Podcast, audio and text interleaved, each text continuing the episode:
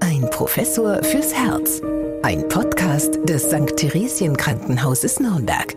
Herzlich willkommen zu unserem Podcast Ein Professor fürs Herz mit Professor Dieter Ropers, Chefarzt der Medizinischen Klinik für Kardiologie und internistische Intensivmedizin am St. Theresien Krankenhaus Nürnberg und Anja Müller. Herr Professor Ropers, Sie haben sich ja schon in einigen unserer Podcast-Folgen als Film- und Fernsehkenner zu erkennen gegeben. Dann wissen Sie auch bestimmt, aus welchem Klassiker der Ausspruch stammt, ich schau dir in die Augen, Kleines. Ähm, könnte das Casablanca gewesen sein? Jawohl, richtig, sehr gut. Die Älteren unter uns wissen das, ja. Das ist das Zitat aus Casablanca mit Humphrey Bogart und Ingrid Bergmann. Und es passt auch gut zu unserem heutigen Thema, weil es nicht nur zwischen diesen beiden anscheinend eine enge Verbindung von Herz und Augen gab, sondern tatsächlich hängen Herz und Augen in unserem Organismus auch eng miteinander. Also das Auge wird ja auch äh, gerne Fenster zur Seele genannt, aber es ist auch Fenster zum Herzen. Warum denn das? Ja, Fenster zum Herzen und Fenster zu unserem ähm, Herz-Kreislauf-System. Also ich schaue ihn ja auch gerade tief und fest in die Augen und versuche herauszufinden, ob vielleicht irgendwelche Störungen dort zu sehen sind. Und das ist tatsächlich etwas, was vielleicht in der Routine, gerade in der heutigen Medizin, etwas aus der, in die Vergessenheit geraten ist. Aber ich zum Beispiel ja auch schon älter. Äh, ich hatte noch eine Ausbildung, ich hatte noch einen Chef, der immer gesagt hat, ein Augenuntersucher, ein Augenspiegel gehört zu jedem guten Internisten dazu. Aber ich möchte mal so anfangen, ohne abschweifen zu wollen, aber am Auge kann man sehr viel erkennen, wenn ich jetzt zum Beispiel an die Mona Lisa denke. Die Mona Lisa ist ja ein sehr berühmtes Gemälde. Viele von Ihnen haben es auf jeden Fall, vielleicht nicht live, aber im Fernsehen oder im Printmedien schon gesehen, ähm, hat dieses geheimnisvolle Lächeln, was einen verfolgt, wenn man von links nach rechts und von rechts nach links geht. Aber der Maler Leonardo da Vinci, der war so genau, dass er eben bei der Mona Lisa auch Veränderungen um das Auge herum mit aufgezeichnet hat, nämlich solche sogenannten Xanthelasmen. Also das sind Fetteinlagerungen, die ähm, im inneren Augenwinkel zu sehen sind, also in der Haut Richtung Nase.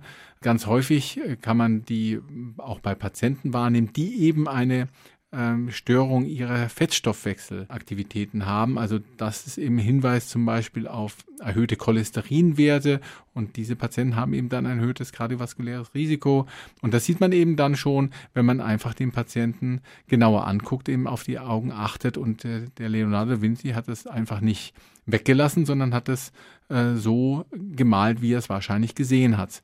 Und auch andere Augenerkrankungen lassen sich erkennen, wenn man erstmal von außen drauf guckt. Das sind auch wieder, wenn ich an Fettstoffwechselstörungen denke, es gibt den sogenannten ja, äh, Fettring, Arcus lipoides in der äh, Hornhaut, wo sich also Fette, Blutfette in der durchsichtigen Schicht des äh, Auges, in der Windschutzscheide des Auges am Rand ablagern und dann eben so einen weißen Ring bilden. Auch das kann einem ein Hinweis sein auf eine Fettstoffwechselstörung und auch bei Erkrankungen der Schilddrüse zum Beispiel kann man das am Auge gelegentlich sehen, wenn das Auge so ein bisschen heraussteht oder wenn sich die Oberlider nicht richtig schließen können, kann das Hinweis sein auf eine bestimmte Form der Schilddrüsenfunktionsstörung.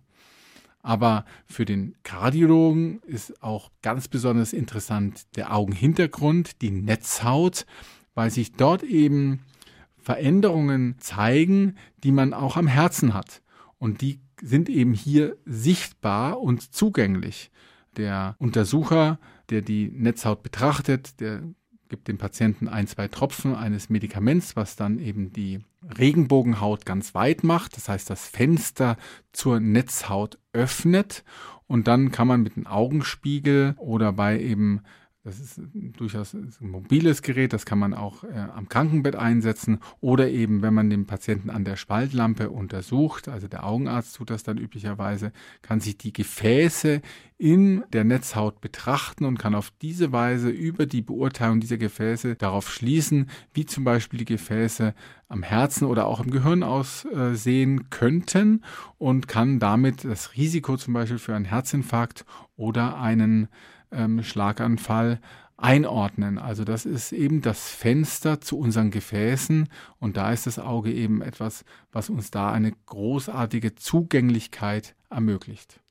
Aber wenn man jetzt bei einer normalen Augenarztuntersuchung ist, also dann ist das ja nicht unbedingt selbstverständlich, dass der Augenarzt das von sich aus mitmacht. Oder man müsste ihn schon darauf ansprechen? Oder wie sehen Sie das? Man müsste ihn darauf ansprechen und ehrlicherweise ist es leider so in diesen Zeiten, dass es dann tatsächlich auch eine Leistung ist, die der Augenarzt extra abrechnet und auch berechnet und nicht automatisch und immer von den Kassen übernommen wird. Das ist so ein bisschen schade. Also man muss aber den den Augenarzt direkt darum ähm, ersuchen, eben auch die Netzhaut auf diese Veränderungen hin genau zu untersuchen. Es kommt ja auch immer ein bisschen auf die Fragestellung an, wenn Sie jetzt ganz normal nur kommen, um Ihre Sehkraft zu überprüfen oder um die Hornhaut zu untersuchen, wenn es da um Unregelmäßigkeiten geht oder die Linse, dann schaut er ja nicht automatisch auf die Netzhaut. Dann müsste man eben das mit dem Arzt besprechen. Wenn die Netzhaut das Ziel der Untersuchung ist, dann denke ich schon, dass die meisten Augenärzte einen dann auch direkt darauf hinweisen, dass da Auffälligkeiten sind, die man dann auch internistisch abklären muss. Aber häufig ist es eben eine sogenannte Igelleistung, eine individuelle Gesundheitsleistung, die dann gegebenenfalls auch vom Patienten übernommen werden muss. Aber eigentlich wäre es das doch eigentlich eine sehr einfache Vorsorgemethode. Absolut. Und es gibt da ein Projekt, das auch an der Universität Erlangen mit gegründet worden ist und dann auch in Kooperation mit einigen Krankenkassen eine Zeit lang auch gelaufen ist. Das sogenannte Talking Eyes Projekt. Also das finde ich äh, als Name ist leider ein bisschen schade, dass es wieder Englisch ist. Warum hat man keinen deutschen Namen gewählt? Aber dann wäre es eben die sprechenden Augen. Und genauso sehe ich das eben. Die Augen erzählen etwas über den Zustand der Gefäße des betreffenden Menschen also sprechende Augen.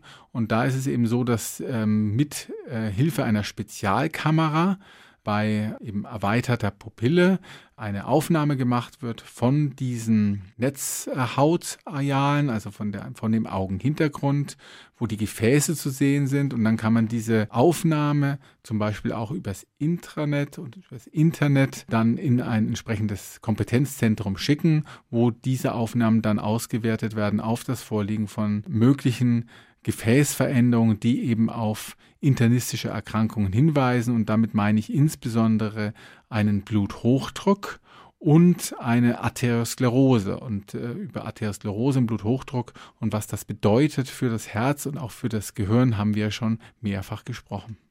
Ja, ist eigentlich schade, dass dieses Pilotprojekt, diese Talking Eyes, dass es nicht weitergeführt worden ist, denn man hat da wirklich großflächig Menschen in der Fußgängerzone sozusagen gescreent, also die Augen angeschaut und auch den Freiwilligen dann den Befund zugeschickt. Warum etabliert sich sowas nicht? Also wo liegen da die Schwierigkeiten? Denn es wäre ja eigentlich eine gute Möglichkeit, um großflächig auch sich mal einen Eindruck zu verschaffen, wie viele Menschen eigentlich betroffen sind. Ja, tatsächlich läuft das Projekt noch. Also es gibt ja auch eine Firma, die das, die dahinter steht. Und es gibt Augenärzte, die eben diese Spezialkamera haben und diese Leistung auch anbieten als individuelle Gesundheitsleistung. Also da kann man hingehen, kann diese Aufnahmen machen lassen und dann bekommt man eine entsprechende Analyse eben aus dem Kompetenzzentrum zugeschickt. Es ist eben äh, wieder mal so eine Frage der Kosten und der Kostenerstattung, die hier offensichtlich dazu führt, dass das nicht flächendeckend ähm, eingesetzt wird. Ich finde es kurz gesprungen. Äh, es geht ja immer mehr um Prävention und hier kann man eben zu einem relativ frühen Zeitpunkt mit einem ähm, schonenden Verfahren, was auch ähm, aus meiner Sicht einfach durchzuführen ist, sehr schnell Risikopatienten erkennen, die man dann frühzeitig äh, behandelt und auf diese Weise eben verhindert, dass überhaupt erst Schäden eintreffen, die dann von Seiten des Kostenträgers ja auch viel teurer sind. Denn Reparatur ist immer teurer als ähm, Prävention. Insofern bin ich jetzt nicht ganz pessimistisch, dass das nicht etwas ist, was wir doch in den nächsten Jahren häufiger sehen und vielleicht dann auch entsprechend einsetzen werden. Denn genau dahin geht ja auch die Gesundheitspolitik, dass man eben Prävention fördert und das ist ein sehr, sehr hilfreiches Mittel eben unser Gefäßsystem nicht invasiv, ohne großen Aufwand, ohne Katheter und viel Technik, ja, und auch mit sehr großer Schonung des Patienten zu beurteilen. Und man sieht eben atherosklerotische Veränderungen am Augenhintergrund kann man erkennen.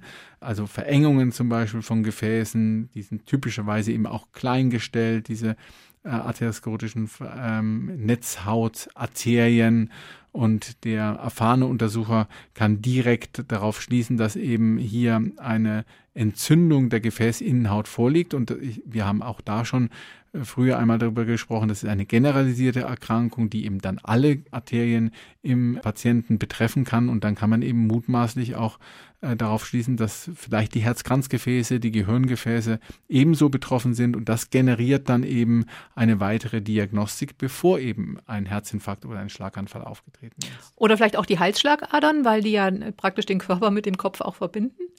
Die Halsschlagadern sind ja auch sehr gut zugänglich für eine Untersuchung mittels Ultraschall.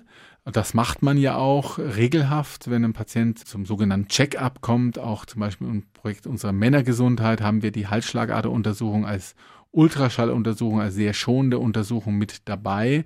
Auch das ist ein gewisses Fenster zu den Gefäßen am Herzen und am äh, Gehirn, wobei wir dort natürlich atherosklerotische Veränderungen erkennen können, die dann natürlich auch schon ein bisschen fortgeschrittener sind in der Regel, aber zum Beispiel Bluthochdruck, was man sehr, sehr schön erkennen kann im Augenhintergrund das Vorliegen eines Bluthochdruckes, das vielleicht der Patient gar nicht wusste. Das sehen wir an der Halsschlagader nicht. Oder auch zum Beispiel Veränderungen an den Gefäßen, die durch Blutzucker bedingt sind, also durch den Diabetes.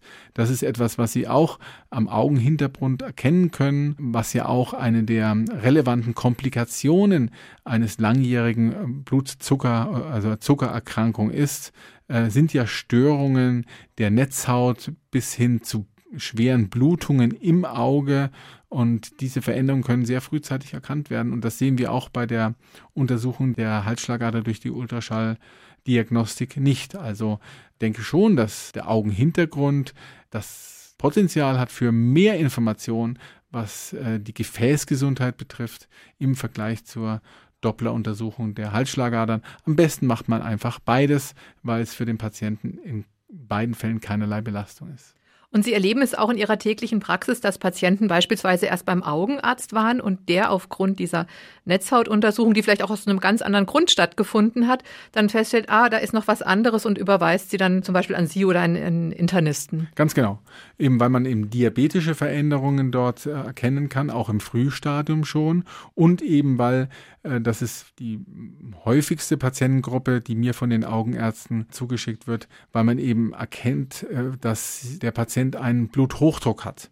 Äh, da gibt es auch ähm, verschiedene Stadien, eins bis vier. Also eins sind nur ganz initiale Veränderungen. Bei vier sind dann auch schon Blutungen in der Netzzeit aufgetreten aufgrund des äh, sehr hohen Blutdruckes und es äh, eine Blutdruckkrise ähm, von der man spricht, wenn der Blutdruck zum Beispiel über 200 Millimeter Hg ist, über einen längeren Zeitraum oder noch höher, kann neben solchen Dingen wie Schlaganfall oder auch einen Lungenödem, also Wasser in der Lunge durch eine Fehlfunktion des Herzens, die mit dem hohen Blutdruck nicht mehr zurechtkommt, eben auch dazu führen, dass der Sehnerv akut anschwillt. Ein solches Papillenödem ist dann aus Sicht des Auges eine lebensbedrohliche Erkrankung, weil das kann zum Verlust des Sehens führen und ist dann eben ein Notfall für die Augenärzte. Und diese Patienten mit dieser Notfall-Blutdruckkrise, die kommen natürlich dann auch direkt ins Krankenhaus. Aber häufiger sind natürlich die Patienten, die ihm auffallen, mit einem entsprechenden Fundus hypertonicus. Da gibt es also sogar einen eigenen Namen dafür. Und die kommen dann zu mir in die Sprechstunde oder auch mal zur stationären Abklärung des zugrunde liegenden Bluthochdrucks. Kommt es dadurch auch zu einem Augeninfarkt? Ist das das, was Sie jetzt beschrieben haben? Also das ist ja uns auch, das ist auch immer etwas, was man liest, der Augeninfarkt. Ja, Augeninfarkt. Was man meistens darunter versteht, ist eben, dass sich ein Blutgerinnsel zum Beispiel oder eine Kalkveränderung irgendwo löst und dann eben, wie beim Schlaganfall auch, ja, eine Arterie verstopft, in diesem Fall halt dann eine Arterie, die das Auge mit Blut versorgt. Also diese Dinge können zum Beispiel ausgehen von äh, Veränderungen der Halsschlagader, ja, wenn eine solche Verkalkung an der Halsschlagader zum Beispiel abbricht und dann eben eine Augenarterie verlegt, kann es zu einem Augeninfarkt kommen. Es kann natürlich auch bei den schon häufiger erwähnten Vorhofflimmern, wo sich Blutgerinnsel im Herzen bilden, die sich dann lösen und dann eben in die Gehirnstrombahn weiter wandern. Die können nicht nur im Gehirn dann einen Schlaganfall auslösen, sondern eben auch im Auge. Und es gibt ganz selten mal Patienten, die eine Herzklappeninfektion haben durch Bakterien zum Beispiel, wo sich ein solches infiziertes Klappenmaterial dann eben auch seinen Weg in eine Augenarterie bahnt und dann eben dort diesen Augeninfarkt auslöst. Also da ist es auch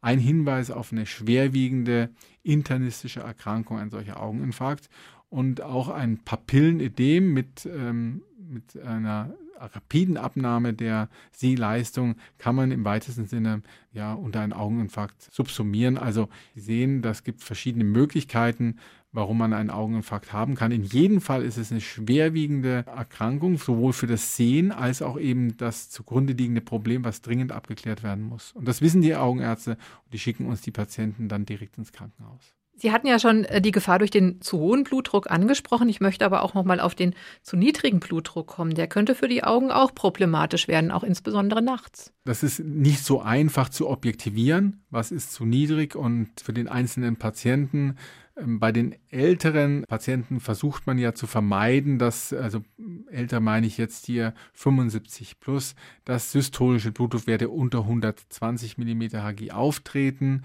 weil eben darunter dann die Schlaganfallshäufigkeit äh, höher ist, was man inzwischen weiß. Also zu starkes Absenken des Blutdrucks zum Beispiel durch eine entsprechende Therapie ist hier eher schädlich als förderlich und das betrifft natürlich auch die Augen. Auch hier können natürlich häufiger Durchblutungsstörungen der Augen auftreten. Deswegen muss man den Blutdruck auf jeden Fall gut im Blick haben. Möchte noch mal zum Anfang unserer Folge kommen. Da haben Sie ja äh, einige Beispiele genannt, diesen sogenannten Greisenring oder diese Augenknötchen, die man am Auge erkennen kann. Da ging es auch darum, dass die Iris da angeschaut wird, aber wir müssen noch mal ganz klar betonen, es hat nichts mit Iris-Diagnostik zu tun, was auch immer ganz gerne mal äh, in esoterischen Kreisen angeboten wird. Also man könnte nicht an der Iris eine Erkrankung erkennen des Körpers.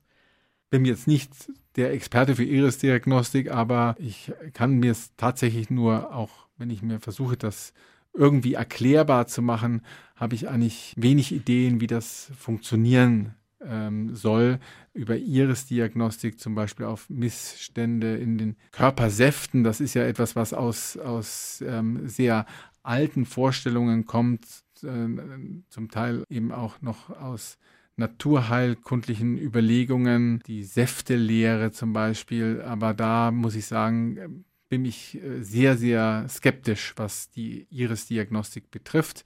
Aber das Auge selbst als Zielorgan für eine Betrachtung und für Hinweise auf Erkrankungen, internistische Erkrankungen, ist sicherlich etwas, was man ja im Auge behalten sollte. Und es ist dann auch egal, äh, welche Farbe das Auge hat, also ob das braun ist oder blau oder grün. Das spielt alles überhaupt gar keine Rolle. Spielt tatsächlich keine Rolle. Ja, wenn Sie jetzt noch mal zum Schluss ein Resümee ziehen, wenn ich zum Augenarzt gehe, soll ich den einfach mal darauf ansprechen, diese Untersuchung zu machen, wenn es denn einigermaßen für mich finanzierbar ist? Ich würde auf jeden Fall sagen, ja. Gerade wenn Sie vielleicht auch Bedenken haben oder Sie haben eine gewisse familiäre Neigung dazu, wenn also Ihre Mutter, Ihr Vater zum Beispiel einen Bluthochdruck hatten oder einen Diabetes hatten. Ich meine, hier müssen Sie keinen Blutzuckertest machen.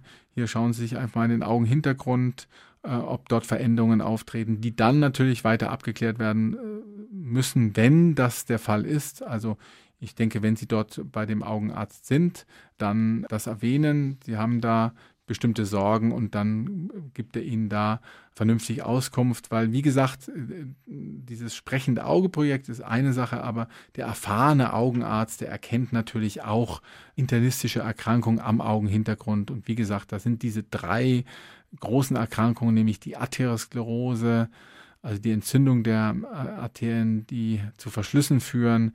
Da ist der Bluthochdruck und da ist der Diabetes und das erkennen die Augenärzte ohne große Schwierigkeit. Ja, den Diabetes werden wir auch noch mal in unserem Podcast aufgreifen. Ja, für heute kann ich nur sagen, vielen Dank. Sie hatten uns ja schon mal verraten, dass Sie eigentlich auch ganz gerne Augenarzt geworden wären. Also von daher haben Sie jetzt heute mal das Beste aus zwei Welten miteinander vereinigt, oder? Ja, also Augenarzt war während meines Studiums etwas, was ich sehr gerne gemacht habe. Ich war auch äh, als Student in der Augenklinik so Hilfstätigkeiten beschäftigt und das hat mich schon sehr fasziniert, die Augenheilkunde. Und dann bin ich aber mehr oder weniger zufällig in der Kardiologie gelandet als erste Station im Berufsleben und das hat mich dann doch so fasziniert, ja, dass die Augenheilkunde auf mich verzichten musste. Man weiß immer nicht, wie das Leben so gespielt hätte, wenn man den einen oder den anderen Weg eingeschränkt, äh, eingeschlagen hat. Im nächsten Leben werde ich dann vielleicht Augenarzt. Ja, schauen wir mal. Also für heute zumindest vielen Dank und ich freue mich, wenn Sie das nächste Mal wieder dabei sind. Ich freue mich auch. Bis dahin. Ein Professor fürs Herz. Ein Podcast des St. Theresien Krankenhauses Nürnberg.